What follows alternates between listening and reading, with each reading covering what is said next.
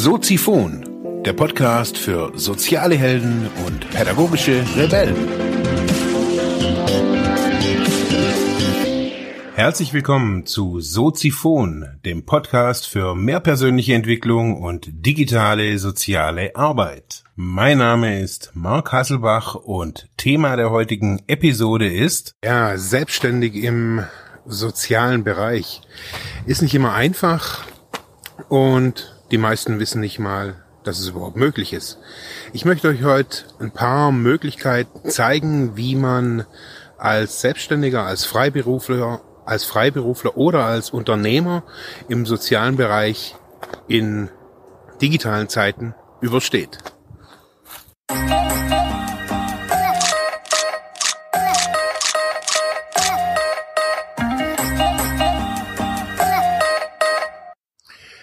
Zuallererst muss man sich fragen natürlich, wieso selbstständig? Was treibt einen an, ja überhaupt selbstständig arbeiten zu wollen, unabhängig von der Branche? Ich kann jetzt mal von mir reden. Bei mir war es nie angedacht. Ich habe nie irgendwie überlegt, oh, ich möchte irgendwie der große Unternehmer sein, sondern ich habe Anstellungsverhältnisse gehabt, ich habe Honorarverträge im sozialen Bereich gehabt, alles Mögliche. Und ich habe gemerkt, dass Selbstständigkeit, also ich habe so ganz am Anfang so durch die Honorargeschichte so ein bisschen Freiberufler Luft schnuppern können, dass mich das sehr frei macht vom Gefühl. Ich arbeite sehr gerne frei, ich arbeite aber auch gerne im Team und Freiberuflichkeit hat ja gewisse Vorteile. Schauen wir uns die einfach mal an. Ja, unabhängig jetzt mal vom Bereich des, also des Unterbereichs der sozialen Arbeit, wo kann man denn als Freiberufler denn so arbeiten? Was hab, sind meine Erfahrungen? Ich habe im Übergang Schule-Beruf gearbeitet. Das heißt, an einer Brennpunktschule, an einer Werkrealschule, Übergang Schule-Beruf haben wir so Case Management gemacht. Und das Team war überwiegend aus Honorarkräften zusammengestellt. Ein paar Angestellte waren da noch, die haben die Leitung übernommen, aber die ja, Leute mit den, die mit den Schülern gearbeitet haben, mit den Lehrern zusammengearbeitet haben, das waren Honorarkräfte. Wir haben damals zwischen 23 und 30 Euro verdient, brutto wohlgemerkt. Wenn man jetzt bei einem anderen Bildungsträger schaut oder allgemein bei Weiterbildungsorganisationen, äh, kommt man immer so auf den gleichen Schnitt, so zwischen 23 und 35 Euro. Wenn man an die Hochschule geht und dort vielleicht einen Lehrauftrag bekommt, hat man auch so zwischen 30 und 40 Euro pro Stunde oder pro Lehreinheit. Das ist dann auch nochmal unterschiedlich geregelt. Wenn man es dann zusammenrechnet, wie viel verdiene ich, wie viel verdiene ich, wenn ich angestellt bin, wie viel muss ich verdienen, wenn ich auf rein nur auf Honorar arbeite, wie viele Stunden sind es, kann sich jeder selber zusammenrechnen, wie viel er oder sie arbeiten muss, um auf das gleiche Level zu kommen. Okay, schauen wir das mal an, was sagen wir, standardmäßig jene Fachkraft im sozialen Bereich so verdient. Also hier auf öffentlicherdienst.info kriegt man auf jeden Fall mal immer so die allgemeinen Informationen. Hier Sozial- und Erziehungsdienst, TVED, SUE. Nehmen wir mal den 2018er Rechner und sagen wir mal, die Person kriegt S12 in der Eingangsstufe oder sagen wir mal Stufe 2 hm, Lohnsteuer Klasse 1, ähm, Kirchensteuer machen wir mal Baden-Württemberg. Könnte er sein, die Person hat einen Kinderfreibetrag. Das äh, nehmen wir einfach mal das an. So. Dann kann man sehen, eine Vollzeitkraft verdient also 3.343 Euro und 35 Cent brutto. Netto bleiben, auch immer ganz wichtig, 2018 Euro und 19.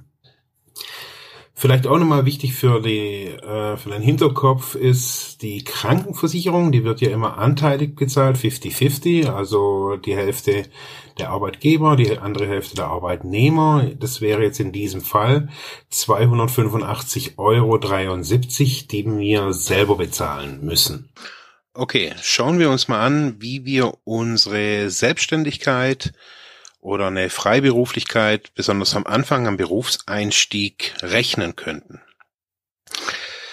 Wir hatten ja gesehen, dass ein, eine Fachkraft am Anfang, sagen wir bei S12, ungefähr 40 Stunden pro Woche arbeitet. Das sind 160 Stunden pro Monat. Urlaub, jetzt mal alles gar nicht mitgerechnet. Rechnen wir einfach mal das. Für diese 160 Stunden im Monat bekommt ähm, die Fachkraft 3.343 Euro und 35 Cent brutto. Okay. Das ist die Referenz. Sagen wir, wir sind am Anfang und kennen uns noch nicht so wirklich aus. Was aber immer wieder angeboten wird, habe ich ja gerade eben auch gesagt, sind Projekte. Die sind überall ausgeschrieben. Es gibt eigene Datenbanken dazu. An vielen Schulen kann man das auch selber initiieren. Sagen wir mal, unabhängig jetzt mal von der Idee, was man da machen möchte, rechnen wir mal mit 25 Euro pro Stunde.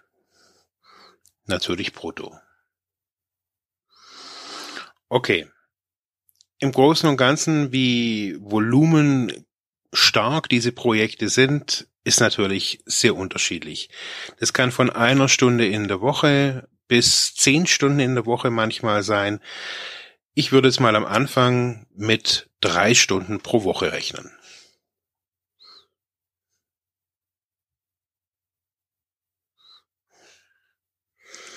Das bedeutet, das sind 12 mal 25 Euro. Das sind 300 Euro. Alles immer noch brutto. Sagen wir, wir möchten unterrichten. Lehre. Da kann man Bildungsträger nehmen, die gibt's in jeglicher Couleur für jegliche Zielgruppe. Ähm, man kann Sozialkompetenztrainings dort anbieten, man kann über Vorbereitungskurse für die soziale Arbeit, ach, alles Mögliche gibt's da. Sagen wir, wir rechnen mit dem gleichen Stundensatz wieder mit 25 Euro brutto pro Stunde. 25 Euro pro Stunde. Sagen wir mir, so habe ich auf jeden Fall mal angefangen da mit 10 Stunden pro Woche. 10 Stunden pro Woche. Das bedeutet 40 mal 25. Das sind 1000 Euro. So, sagen wir, so wie ich es vorhin so gesagt habe, Übergang Schule, Beruf oder Übergang Studium, Beruf. Man kann sich da aus, Übergänge sind für Beratung, finde ich, immer wieder sehr gut geeignet. Ähm, ich muss es hier mal ein bisschen rüberschieben, sieht man ja fast gar nicht. Ähm, sagen wir mal, wir suchen uns irgendwas, irgendeine Beratungs, Beratungstätigkeit aus, die jetzt keinen therapeutischen oder irgendeinen äh, spezialisierten Hintergrund hat. Irgendwas, ähm, ja, typisch sozialarbeiterisches vielleicht sogar. Wir haben damals ähm, 25 Euro daher auch immer die 25 Euro, 25 Euro pro Stunde bekommen. Sagen wir, wir machen das auch 10 Stunden in der Woche. Durchaus möglich, verteilt auf fünf Tage, sind zwei Stunden am Tag. Unterschiedlich kann man sich das stückeln, sind wieder quasi 1000 Euro. So, was ich dann gerade eben auch noch benannt habe, war die Seminare. Wenn man jetzt zum Beispiel so ein Seminar einer Hochschule nimmt oder also diese Wochenendseminare zum Beispiel, sowas in diesem Stil, ein eintägiges Seminar. sagen wir mal, wir möchten vom Volumen her so ein Hochschulseminar mit 24 Stunden machen, aber nur einmal im Monat. Da kriegt man an der Hochschule grob über den Daumen gepeilt 1000 Euro. Bei so Seminaren, die den ganzen Tag oder zwei Tage gehen, sind solche, ja, Beträge, ja, glaube ich, noch irgendwie die unterste, die unterste Liga. Ähm, sagen wir aber, wir machen einmal im Monat so ein, vielleicht ein oder zwei solche Dinge, äh, solche Seminare im Volumen von 24 Stunden, haben wir nochmal 1000 Euro. So, wie sieht es jetzt aber mit der Zeit äh, aus? Wie viel investieren wir für das alles? Für die Projekte? Zwölf Stunden. Für Lehre? Vierzig Stunden. Für Beratung? 40 Stunden. Für Seminare 24 Stunden. Sind alles zusammen 116 Stunden. Für mit dieser Liste hier nochmal zusammengerechnet 3300 Euro. brutto. Versus den 160 Stunden bei diesem S12 Job für 3300, was war's? 43 Euro. Das heißt, mit meiner Selbstständigkeit habe ich sogar noch knappe 44 Stunden 44 Stunden pro Monat für Buchhaltung, Marketing, um Podcasts zu produzieren, an der eigenen äh, digitalen Strategie zu arbeiten, an allem Möglichen. Somit habe ich genau das Gleiche und investiere aber weniger Stunden rein, bin flexibler, bin dynamischer, kann da schon ja das verwirklichen, kann da schon an meinen Ideen arbeiten, äh, während es nach außen noch als ein zerklüftetes, ja, Beiwerk aussieht. Ja, wenn man ein bisschen Erfahrung gesammelt hat und die Honorargeschichte für sich, ja, vielleicht entdeckt hat, aber sagt, okay, hey, irgendwie ist es doch nicht das, was ich irgendwie möchte, irgendwie die ständige Stundenaufschreiberei, ähm, Gibt es da nicht was anderes? Doch, man kann per Tagessätze arbeiten. Man kann sagen, okay, man rechnet sich das Volumen des Auftrags aus, was brauche ich ungefähr für Zeit, setzt Pauschalen an, die sind zwar wiederum berechnet, vielleicht auch auf Stundensätzen, aber das hat sich bei mir jetzt auf jeden Fall in einigen Projekten in der Vergangenheit oder aktuell auch immer wieder rausgestellt, dass mit Tagespauschalen eines groß, eines wegfällt, und zwar diese ellenlangen Listen, was man denn gemacht hat. Schlussendlich ist es zwar gut, irgendwie zu dokumentieren, was man alles getan hat, aber in den Rechnungen möchte das meistens der Auftraggeber nicht sehen. Also den interessiert es nicht, ob man noch irgendwie fünf Kabel irgendwie gebraucht hat oder noch eine neue Kamera sich geliehen hat oder sonst irgendwas gemacht hat oder ob man noch, egal, das interessiert die Leute gar nicht. Tagessätze ähm, kann man, wenn man zum Beispiel in Seminar, in Seminaren tätig ist, kann man das verlangen, sagen, okay, man verlangt vielleicht zwischen 500 und 1000 Euro pro Tag, wenn man einen ganzen Tag gebucht wird. Das liegt einfach daran, ähm, wenn jemand nach Tagessatz abrechnet, kann man sagen, okay, das, äh, der arbeitet auch keine 20 Tage oder 30 Tage im Monat, sondern ähm, ja, die meisten arbeiten dann zwischen fünf und zehn Tagen, weil natürlich Vorbereitungszeit, Nachbereitungszeit da natürlich auch noch mit eingebaut ist. Tagessatz, eine andere Möglichkeit. Ich würde da nicht zu stark nach oben gehen, besonders am Anfang nicht. Also ich sage, wenn man so für 500 Euro am Anfang irgendwie startet, sagt, hey, wow, äh, ein ganzes Seminar oder eine Fortbildung oder sonst irgendwas, wo ein Tag geht, kriegt man 500 Euro, ist ein gut verdientes Geld. Andere Alternative der Selbstständigkeit. Ja, wo kann man denn als Honorarkraft überhaupt arbeiten? Ja, da möchte ich jetzt hier das Wahnsinnsgeheimnis kundtun. Ich glaube, man kann überall als Honorarkraft arbeiten, wo die Geschäftsleitung oder Geschäftsführung den Vorteil drin sieht. Manche Jobs, manche Stellen sind einfach ja prädestiniert dafür äh, für Festangestellte und manche Sachen, das sind manchmal so Nischentätigkeiten oder Projekttätigkeiten, die bieten sich an, ja, auf Honorarkräfte auszulagern. Was ich gesehen habe, das ist so der ganze medienpädagogische Bereich, Medienbildungsbereich, sei es in Schulen, sei es ähm, in Kindergärten, in Kindertagesstätten, in Werkstätten für behinderte Menschen, ähm, Medienprojekte für Senioren. Also Medienprojekte bieten sich schlussendlich immer an. Auf Honorarbasis oder auch vielleicht manchmal auch als Tagessatz irgendwie zu machen, wenn es ein größeres Projekt ist.